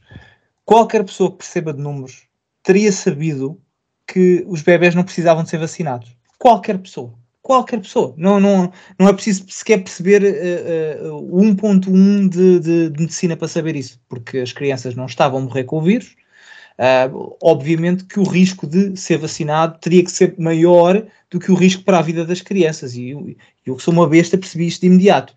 As pessoas da Organização Mundial de Saúde percebem mais de medicina do que eu. E eles não perceberam isso. Portanto, isso leva-me a crer que ou estamos perante as pessoas mais incompetentes à face da Terra, ou de facto houve uh, um conjunto de uh, uh, coisas que foram mal feitas, se calhar por negligência, se calhar por falta de coragem, porque a China também despaga o salário, ou simplesmente porque há uma, uma, uma conspiração um bocadinho maior, alinhando um pouco com aquilo que o Diogo estava, estava a dizer. Uh, eu, eu, não levo muito a sério a Organização Mundial de Saúde uh, e eu até tenho alguma esperança que o futuro lhe traga, aliás, espero que traga à ONU o destino que merece, que é o total desaparecimento. Uh, não, essas organizações não fazem falta, uh, pelas razões que o Diogo já mencionou, é dominada por globalistas uh, e por interesses que muitas vezes andam desalinhados com os nossos interesses. Eu tenho, tenho alguma discordância no que o Pedro disse, só porque eu acho que as pessoas andam aliadas. Nós andamos aqui a debater, a fazer manifestações pela Palestina, mas ninguém está a pensar nestas coisas. As coisas realmente afetam a nossa liberdade, ninguém pensa nelas. E quando Uh, e quando os problemas chegarem, já estão as decisões tomadas, já estão os pactos assinados, e, e, e, e quando as pessoas perderem a sua independência, quando as pessoas perderem uh, a, a, sua capacidade de decidir, já está decidido, já não há muito que. É um bocadinho como o Tratado de Lisboa. O Tratado de Lisboa criou um, todo um conjunto de, de, de, de medidas que, de certa maneira, rouba a autonomia às pessoas. Mas ninguém percebeu isso quando o tratado foi assinado. As pessoas começam a perceber agora que, que entendem que existe uma Presidente da Comissão Europeia e isto e aquilo, mas na altura ninguém percebeu, e é um bocadinho como estes, estes, uh, estes tratados que, que, o, que o Diogo mencionava. No caso da OMS, que é um, que é um dos braços da, da ONU, é uma das suas agências, uh, isto ficou evidente durante a pandemia, uh, quando em 2020 elogiou a China pelo combate ao vírus, a China teve medidas de combate ao vírus completamente draconianas. Uh, nenhum país decente, se nós achamos que, que a Europa exagerou um pouco nas medidas de confinamento, o que se fez na China foi completamente surreal. Colocaram-se milhares de pessoas em, em, prisões a céu aberto uh, porque um indivíduo tinha apanhado o vírus e a OMS elogiou este tipo de. Fez mais do que elogiar, desculpa, Gonçalo, fez mais do que elogiar. Disse preto no branco, mais do que uma vez, quem não seguir o exemplo da China da gestão da Covid está a agir mal. Precisamente. E, e, e pior do que isso, nunca foi capaz de contribuir ativamente para o esclarecimento em relação à sua origem, levando, e bem, levou na altura que o Trump cortasse a, contribu a contribuição dos Estados Unidos para a organização. Portanto, é difícil perceber para que é que precisamos de uma organização de, desta natureza se depois não tem sequer a capacidade para, para investigar eventos como uma pandemia. Se não tem capacidade para isto, se calhar há agências europeias que serviriam o mesmo propósito. Uh, relativamente aos conflitos que, que Zé Carlos que mencionaste, nós já, já ah, dissecámos bastante os dois tópicos. Eu desconheço o trabalho que a OMS faz em Gaza. Sei que a ONU tem fornecido, intencionalmente ou não, eh, meios aos terroristas do Hamas e sei que o Guterres tem sido um, um porta-voz do Hamas e tem contribuído para, para o victim blaming que Israel está a sofrer. Uh, de resto, uh, quem faz o quê, o que é que acontece, uh, quem quiser saber a nossa opinião sobre, sobre os conflitos é, é andar dois episódios para trás e, e, e há muito por aí. Boa. Uh, mas o Pedro queria, queria falar, uh, e, eu se calhar até sei o que é que ele vai querer perguntar ou vai querer afirmar, porque tu falaste não, que eu, não, não percebeste. Ele, não, o Gonçalo não percebeu o, o que é que a OMS percebia do assunto, ou se tinha lá, ou, ou e como é que nós aceitávamos o que a OMS. Eu, para mim, incrível é perceber uh, na pandemia como é que os médicos aceitaram o que a OMS disse. É, os médicos, eu disse há bocado, uma boa parte dos médicos estava em pânico. Sim. Uma boa parte dos médicos não lida com o risco. Uma boa parte dos médicos, paradoxalmente, teve mais dificuldade que o Gonçalo Gomes em perceber que dar um fármaco novo a um grupo etário que não tinha risco uhum. era um risco. É, é, tu, tu, tu, disseste que a OMS não percebeu isso e tu percebeste logo. O problema também para mim é que a nossa Ordem dos Médicos também não percebeu. Pois isso é que é incrível, não é? É, o nosso bastonário também não percebeu. Percebe? Portanto, nós, os médicos que vieram dizer a público, ah, nós percebemos, ameaçaram-nos com processos. Ok? Portanto, isto é, é, um pouco complicado, porque eu não sei qual é a razão para isto. Teorias da conspiração à parte, eu só vejo uma razão, é o dinheiro. Pronto. Mas quanto. E, os, e, os, e, os, e o grande poder das empresas farmacêuticas. Agora, quanto ao OMS e ao tratado, eu, eu queria dizer o seguinte: um, um dos pontos principais pelo qual este tratado está a ser feito, está lá escrito, é a OMS reconhece toda a doença, a morte e a perturbação socioeconómica e a devastação que a pandemia do Covid-19 causou. E, portanto, agora quer, quer eh, arranjar meios para evitar numa próxima vez. Ora, reconhecer a devastação é importante, mas, mas tem que perceber que a devastação não foi da doença. Os problemas socioeconómicos não foram da doença, a mortalidade não foi da doença. Foi por causa das medidas estúpidas com que tentaram controlar uma coisa incontrolável. Percebe? Portanto, estão a tentar. Uh, quando deixam de tratar as pessoas e elas começam a morrer por causa da diabetes, por causa das doenças cardíacas, por causa, por causa de, dessa falta de tratamento do que realmente mata, é evidente que houve uma imensa devastação e houve problemas socioeconómicos de, de, dos problemas das pessoas não trabalharem e tudo. Portanto, isto é, é completamente posto numa perspectiva uh, absurda, absurda, absurda. Não, não é nada disto que está em causa. E, Portanto, para a maior parte das pessoas, isto da pandemia, isto foi, na verdade, a pandemia existiu, o vírus existiu, houve gente que morreu, mas, Gonçalo, à luz da matemática simples e dos números simples, a coisa valeu o que valeu. E esta resposta desmesurada que houve foi estúpida, mas acho que as pessoas percebem que foi estúpida agora a, a prazo. E, portanto, por isso é que eu também vejo com dificuldade que possa surgir uma nova pandemia assim tão rapidamente. Deixem-me eu não sei se o Diogo, o Diogo queria acrescentar alguma queria, coisa. Queria. Sim, ora, queria. ora acrescenta antes de eu colocar a questão. Sim, diz. Acerca do que, do, que, do que foi dito agora pelos meus uh, colegas de painel, porque uh, uh, de facto é, é, interessante essa admissão de que o Pedro falou, essa admissão de que a, a devastação foi causada pela pandemia e não foi só pela doença, ou foi maioritariamente pelas medidas. É uma admissão que de facto é feita pela maioria das pessoas com uma, uma contra, que, é, que no fundo acaba por ser uma contradição estranha, que é uh, quem alertou na altura para os perigos das medidas, nomeadamente para os perigos na saúde pública, evidentes, nomeadamente as mais diretas, como o cancelamento de uh, cirurgias ou de consultas, ou, ou, e de tratamentos, análises, o que é que seja, mas também indireto na, na pressão que foi feita sobre as pessoas para não recorrer aos serviços de saúde porque estavam completamente entupidos e que as pessoas ligavam o telejornal e achavam que os, os hospitais eram autênticos cenários de guerra e, portanto, evitavam hospitais ao máximo. E é interessante ouvir eh, de grande parte das pessoas que defenderam esse tipo de medidas, ou que pelo menos se opuseram a quem se opunha a elas, eh, a admissão que, de facto, eh, porque neste momento nós contamos com uma, um nível de mortalidade em excesso alarmante, apesar de, disto não, ser, não estar a ser particularmente falado ou, ou não estar a ser falado de todo pela maioria das pessoas,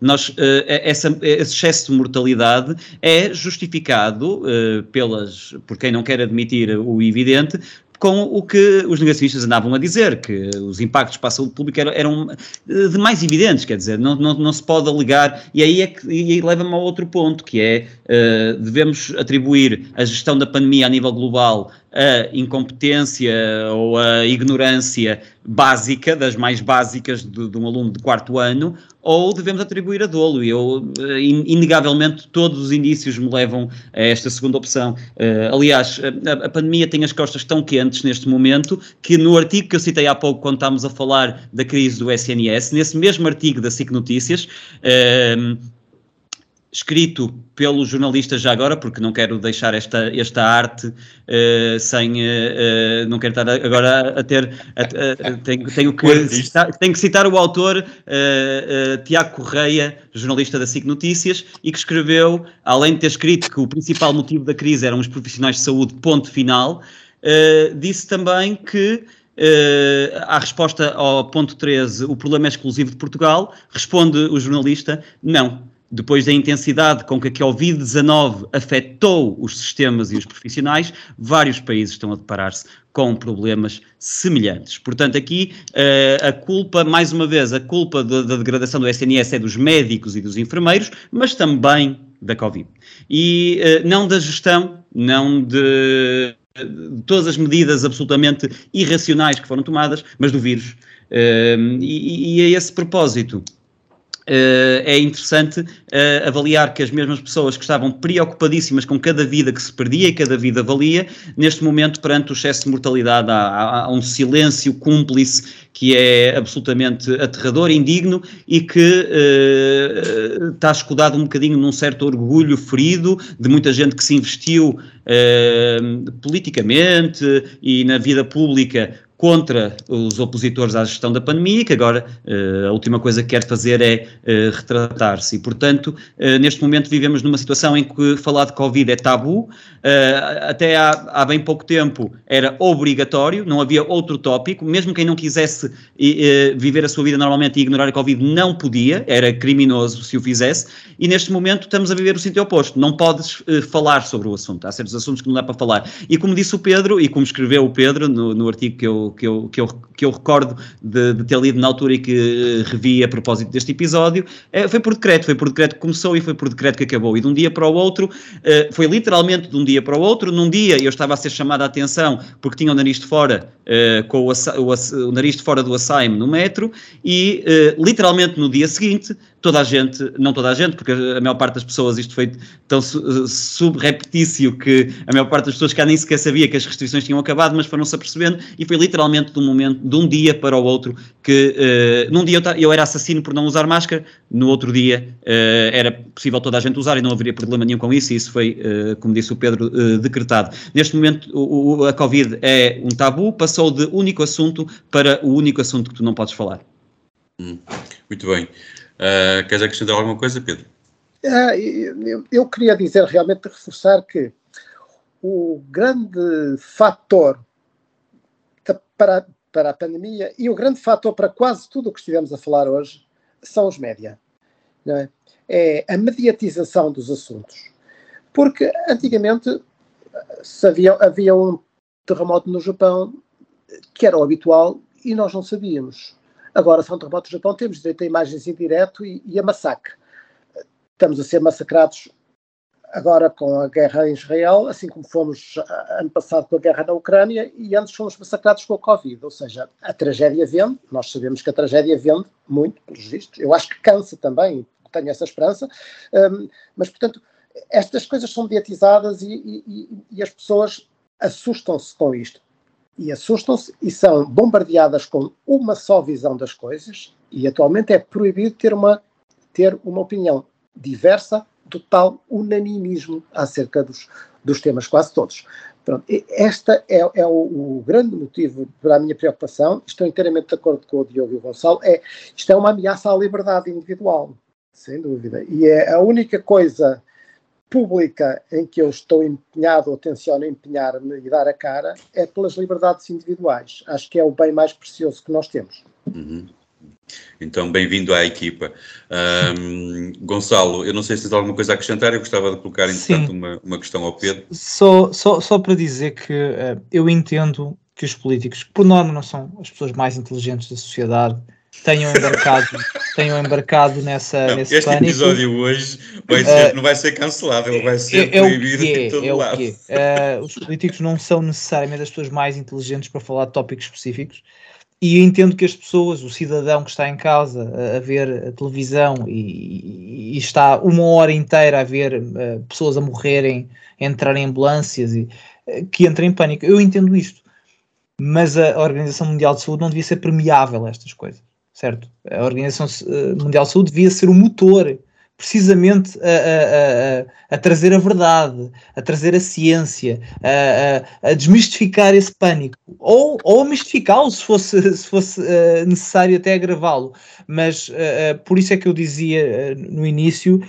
eu não acredito. Algumas das pessoas que trabalham no, no, na, na Organização Mundial de Saúde são os melhores profissionais do mundo naqueles ramos Portanto, custa-me acreditar que estas pessoas todas uh, andaram a dormir, não perceberam que, que, o pânico estava a causar os problemas que, que, o Pedro mencionou, e não só, problemas de depressão, a, a economia ficou destruída em, de certa forma e, e com, com, as consequências inflacionárias que nós hoje vemos, uh, todo esse conjunto de coisas que aconteceu em virtude dos confinamentos uh, eram bastante óbvios para quem tinha os dois olhos abertos. Entendo que nos primeiros meses fosse complicado discernir no meio de, de, do que estava a acontecer e o pânico e qual devia ser a resposta, mas nós andámos quase três anos nisto, não é? Uh, e, e, e, nesse sentido, uh, custa-me acreditar que tenha sido apenas negligência. Não, foi dolo, foi intenção, foi o lobby das farmacêuticas e foi também o controle. Estas pessoas. Aconteceu uma coisa durante o Covid que nunca aconteceu os médicos, alguns médicos foram transformados em rockstars. E eles gostaram. Eles gostaram. Tivemos cientistas, médicos a virem para, para as televisões e falarem como se fossem estrelas de rock e muitos adoraram aquilo e ficaram viciados. Portanto, obviamente que uh, os Faucis dessa sociedade vão querer continuar a, a dar conferências de imprensa e a, e a decretar. Nós temos, tivemos uh, responsáveis médicos a tomarem decisões políticas. Isto é quase, quase inédito, não é? E, e o poder atrai mais que o dinheiro. O dinheiro, não, o dinheiro as pessoas não cansam-se, mas o poder atrai de tal maneira que uh, infelizmente não creio que, que, termine por aqui. Uhum. E um excelente ponto, uma, uma, excelente ponto para aquilo que eu queria perguntar a, a, ao Pedro. Um, no universo de 100 médicos, uh, há 10 que, que, gostaram muito de ser rockstars, como o Gonçalo lhe chamou, e que eventualmente estarão à espera de, de Serrato novamente. Depois há o resto. Uh, deste resto, tu que estás dentro do, do, do universo médico, uh, e, e, aqui, uh, deste, deste universo de 90%, de 90 médicos, porque é que só três, como tu, é que conseguiram ver uh, esta realidade que parece mais evidente? É, isso não é bem assim. Eu vou corrigir essas percentagens. Para já dos 100, os, os que querem, os, os rockstars, são dois, não é? Quer dizer, acho, acho eu, bem da verdade, são poucos. São poucos. E são sempre os mesmos. Pronto. Agora, de todos os outros, o que eu vi, eu, não, eu faço parte dos outros dois, do, do oposto, Sim. que se manifesta, que não se importa de manifestar. Então, o que é que aconteceu aos outros 96? É, eu vou te dizer, porque eu, eu manifesto porque eu também já estou naquela fase da vida em que, olha, tenho os meus clientes, tenho as minhas coisas, estou, estou estável, e eu não estou a dever nada a ninguém, portanto posso falar. Estou numa posição muito confortável. Agora, os outros 96 eh, são a maioria silenciosa. São aqueles que não se querem comprometer. Uns estão, concordam mais para um lado do espectro, outros concordam mais para o outro lado atrevo-me a dizer que, que, muitos deles eram mais do meu lado, eram mais críticos da realidade, rapidamente se tornaram mais críticos, mas na verdade acham que têm algo a perder se manifestarem. É aquela maioria silenciosa por utilidade, sim, e eu cansei-me, cansei-me de ver os meus colegas silenciosos encontrarem-me aqui no shopping, aqui ao lado do sítio onde eu trabalho. Oh, Pedro, pá, gosto tanto de ouvir, pá, gosto muito do que escreves, pá. Pá, estes gajos que estiveram calados calados, mas dão-me palmadinhas nas costas a dizer é assim mesmo, Pedro. Eu cansei-me desta gente. São os meus colegas, eles têm os seus interesses também, naturalmente, mas, portanto, eu, os médicos estão por aí, uns mais assim, outros mais assado, mas a maior parte muito crítica, porque sabes, é uma coisa muito engraçada, se nos quisermos rir um bocadinho, os médicos, quando se fala, os médicos, eu escrevi isto uma data de vezes, inclusive em fóruns médicos, não há uma classe médica. Há N classes médicas, porque cada médico em si mesmo é dono de si próprio, quase sempre. Dentro do seu consultório, o médico é Deus. Assim como dentro da sua sala de aula, o professor é Deus. Uhum. Ninguém está lá a gravar o que diz. Nem... Portanto, este, este síndrome de Deus, os médicos apanham-no muito. É muito difícil, por exemplo, unir os médicos numa causa. Esta história, é, é, isto que tem acontecido ultimamente, é pasmoso. Eu nunca vi haver tanta unidade nos médicos. Porque se tens dois médicos, tens duas opiniões diferentes. E como todos acham que são Deus, cada um é que tem razão, sabes? É muito complicado ser daqui. É, e, portanto, É isto. Onde é que andam esses 96 médicos? É isto. É aquela maioria silenciosa, a maior parte deles, por uma questão de, de, de ser útil e não se querem comprometer. Quer dizer, são mansos e portugueses, olha, não, não diria. Uh... Fosse, fosse, o problema serem portugueses, ó, ó, ó Zé Carlos, é que isto foi a nível mundial. Além disso, alguns destes médicos rockstar não ficaram só recompensados com o seu ego e com o mediatismo, foram recompensados com cargos. Basta pensar em nomes como Batista Leite ou o outro de, das lentes, o Simas, que foi uh, premiado com um cargo na Câmara de Lisboa do nosso amigo Carlos Moedas. E, portanto, estamos, estamos nisto. As, as recompensas não são só mediáticas, são uh, financeiras e políticas também. Ou, ou outro nosso amigo que está que tá de baixa médica há pai três anos. Mas esse. Bom, Mas esse eu, eu, acho eu, que. Eu, é. eu, quanto a isso, eu, eu, não, eu não vou dizer nada, porque além de ele ser anestesista e, e, morar, e morar por aqui, por estes lados, eu não vou dizer, e vou-vos dizer a razão pelo qual não vou dizer, por pena, por pena. Por pena. Uh. Olha, é por pena, não é da doença, que tenho, também tenho pena, obviamente, é por pena da pessoa. Uhum. Muito bem. bem. E desta, e é desta forma que terminamos então, o, ou que estamos já a entrar na fase final do episódio de hoje. Uh, nós não vamos embora sem uh, brindarmos a qualquer coisa e os drinks uh, de hoje começam com o Diogo. Hum. Diogo, o teu drink é...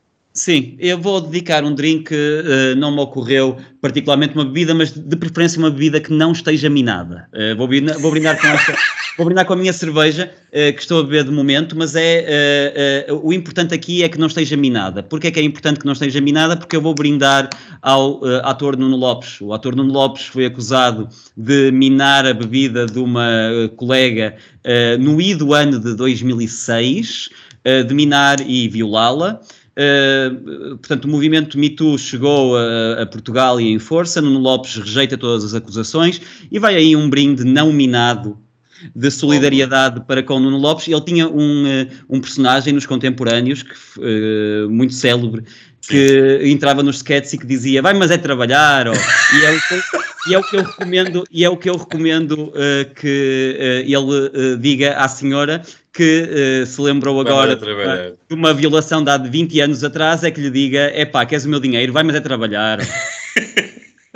Muito bem, e então eu que sou o moderador vou brindar com uma vodka de 1953, uh, eh, mais precisamente uma, uma garrafa que foi engarrafada em 5 de março de 1953, uh, para o apoio da grande maioria da juventude socialista ao Pedro Nuno Santos.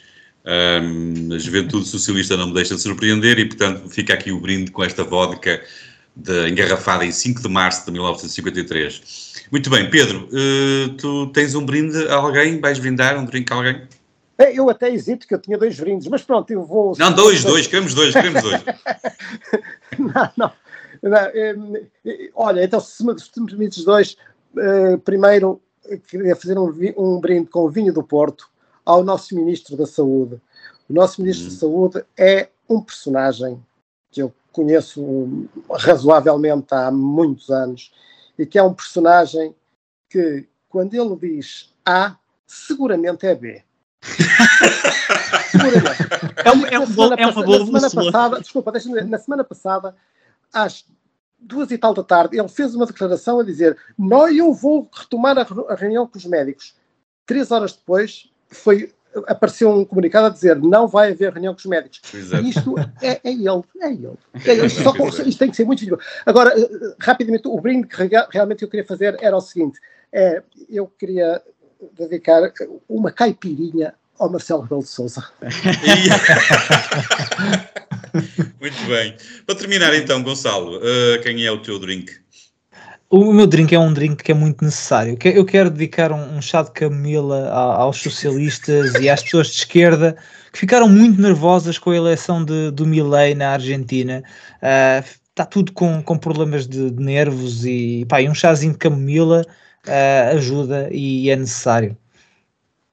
Muito bem, fica então um, desta feita dedicado os, os nossos uh, drinks. Chegamos ao fim deste episódio. Não se esqueçam que estamos em tudo que é plataforma, em tudo que é rede social. Apareçam por lá, digam qualquer coisa. E não se esqueçam também que os Homens do Fraco são patrocinados pela Prozis e com o código Homens do Fraco têm um desconto direto de 10%. O link está disponível na descrição deste episódio. Também temos, também existe promoções da UOC, aproveitem. Acho que a Prozis não tem livros, portanto, descontos na, na, na, na Prozis e depois livros na UOC. Uh, e se os comprarem lá com o nosso, com o nosso link, têm, estão a ajudar uh, os homens a cobrar. Um, é muito fácil, visitem também www.homensdofraco.com e de lá têm acesso a tudo isto e muito mais, têm acesso a todas as nossas plataformas e onde, onde estamos, onde, onde vamos surgindo. Uh, muito obrigado a todos por estarem desse lado. Nós vamos voltar para a semana com os habituais Diogo Hofbauer e Gonçalo Galvão Gomes e outro convidado. Hoje temos que agradecer muito ao Pedro Girão. Muito obrigado, sou doutor.